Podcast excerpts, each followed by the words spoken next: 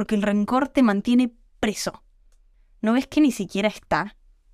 ¿Y que todavía le estás dando el gusto de hacerte mal? Nuestros sueños nunca nos abandonan. Escribir un libro, tener una casa junto al mar, cambiar al mundo. Tardé 20 años en lograr mi gran sueño de vivir en Europa, y la parte más difícil no fue mudarme o los papeles o las despedidas. Lo más difícil fue aceptar que era posible y animarme a perseguirlo. Bienvenidos a Subite al Avión.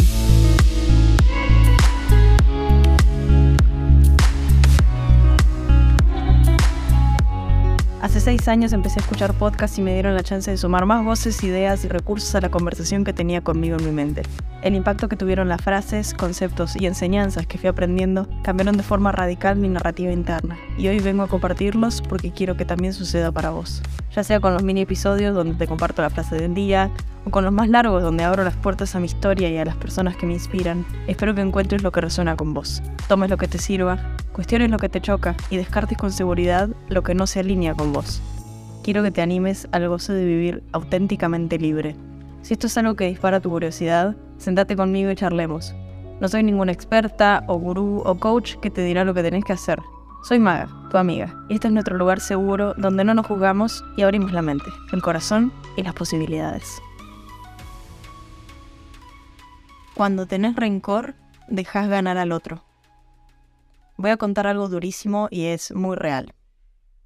Cuando tenés rencor, la persona o el hecho al que le tengas rencor te vence. Una y otra y otra vez. Porque cuando tenemos rencor, cada vez que eso se trae a colación en nuestra mente, en nuestras historias, en nuestras charlas, en nuestro consciente o en nuestro inconsciente, cada vez que nos acordamos de eso, nos vence y va más allá de si la persona lo sabe o no. Es más, es muy probable que ni siquiera lo sepa y que ni siquiera le interese.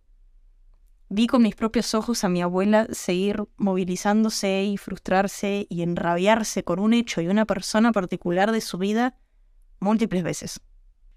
Cada vez que sale el tema es como si le estuviera pasando en ese momento de nuevo.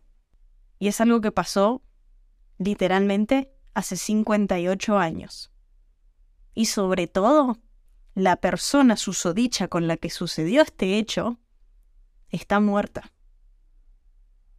Esta persona desde su tumba logra meterse abajo de su piel, afectarla total y completamente y hacer que se le llenen los ojos de lágrimas. Me partió al medio verlo así una vez y le dije, abuela, ¿no ves que ni siquiera está? ¿Y que todavía le estás dando el gusto de hacerte mal? Porque esta historia fue una de esas de alguien que hizo posta algo feo, de mala leche, de mala gente, de mala hierba, que se aprovechó del poder que tenía en un par de aspectos que tocaban la vida de mi abuela y la dejó marcada con esa injusticia y con la impunidad que tuvo que presenciar y de la cual tuvo que ser objeto de ataque. Y no le deseo eso a nadie, realmente a nadie. Porque estoy más que segura que, hasta en vida, si esa persona se enteraba de que mi abuela al contar esa historia todavía temblaba de rabia con ojos llorosos, o lo disfrutaba, o se reía, o quizás ni siquiera le interesaba, o ni siquiera se acordaba de eso, porque quizás ni siquiera le había prestado tanta atención, o ni siquiera se enteró del impacto que dejaron sus acciones. Y tampoco le quita el sueño. Quizás no lo tiene consciente ni siquiera entre sus recuerdos y su día a día. Nunca lo vamos a saber. Pero el hecho es que mi abuela, en su vida, este recuerdo la hace, y espero que hacía, sentir derrotada, rabiosa, humillada y de verdad triste cada vez que recuerda y cuenta esa historia. Y daría lo que fuera por liberarla de eso, porque esa persona en cuestión no merece que la magnificencia de mujer que fue, es y será siempre mi abuela cargue y se deje envenenar de una persona que no le llega ni a los tobillos no encaja. No le queda. Ese momento de su pasado es tan insignificante para el imán de amor y bondad que tiene esa mujer. Ella es tan magnífica que de verdad no entra ni en la misma categoría. Todos a quien pude llevar a que la conozcan lo saben y siempre lo digo y lo sigo repitiendo a los cuatro vientos. Y va mucho más de que ella merece mejor o no. Ni siquiera entra en la misma escala de merecimiento. Es algo que no vale la pena, no vale la gloria, no vale el recuerdo, no vale nada. no es merece algo mejor.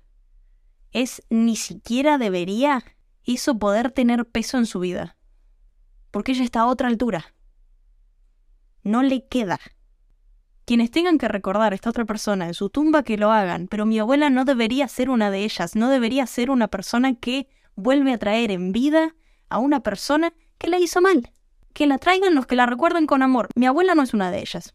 Porque para colmo, la trae para que de vuelta le haga hacer doler esa cosa que le hizo mal. Y no. Yo honestamente no lo permito. Porque el rencor te mantiene preso. Y vos, vos que me estás escuchando, que tocaste en este episodio, vos también sos demasiada mina, demasiado hombre como para dejar que ese algo o alguien perturbe tu magnificencia. Porque sos una persona maravillosa. Confío en eso, sé que es así. Y si no te lo dijeron hace mucho o si no te lo dijeron hoy, voy a ser yo quien te lo diga. Sos una persona maravillosa. Y si te están entrando las dudas de si de verdad lo sos o no, si no lo fueras, no te tocaría el corazón esta historia. Y no hubieras ni siquiera tocado en este título. Porque si lo tocaste es porque querés escuchar lo que yo tenía para decir de esto. Porque hay algo en esto que te suena a verdad. Y sabés que no debería serlo. No te sentirías identificado. Porque todos estuvimos ahí, dejándonos dominar por algo o alguien que no nos llega ni a los tobillos y no lo podemos ver. Así que déjame decírtelo. Estás en otra categoría totalmente distinta. No hay parámetro de comparación. No es merecimiento o no merecimiento, no hay parámetro de comparación. No lo hay. Recupera tu narrativa. Recupera tu paz. Las cosas que nos pasan, las cosas que otros osan hacernos, no las podemos cambiar. Pero sí podemos cambiar el cómo nos las tomamos. No les des la satisfacción de afectarte. Levanta alto la cabeza y defende tu esencia. Defende tu refugio.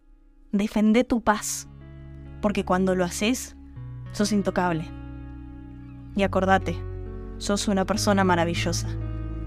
Y cuando levantás la cabeza y lo entendés, sos intocable. Un día a la vez.